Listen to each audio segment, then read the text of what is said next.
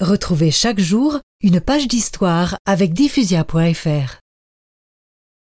Entre les exercices, l'examen particulier à la chapelle, les admonestations et l'office du soir, sœur Marie-Bernard est à la cuisine où elle épluche les légumes et essuie la vaisselle. Lorsqu'elle rechute, c'est pour constater. Ce n'est rien.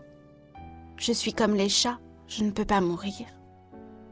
Au noviciat, Bernadette chante en patois et fait le bonheur de ses compagnes.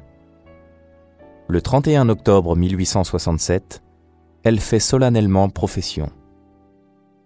Le 4 mars 1871, François Soubirou rejoint son épouse dans l'éternité.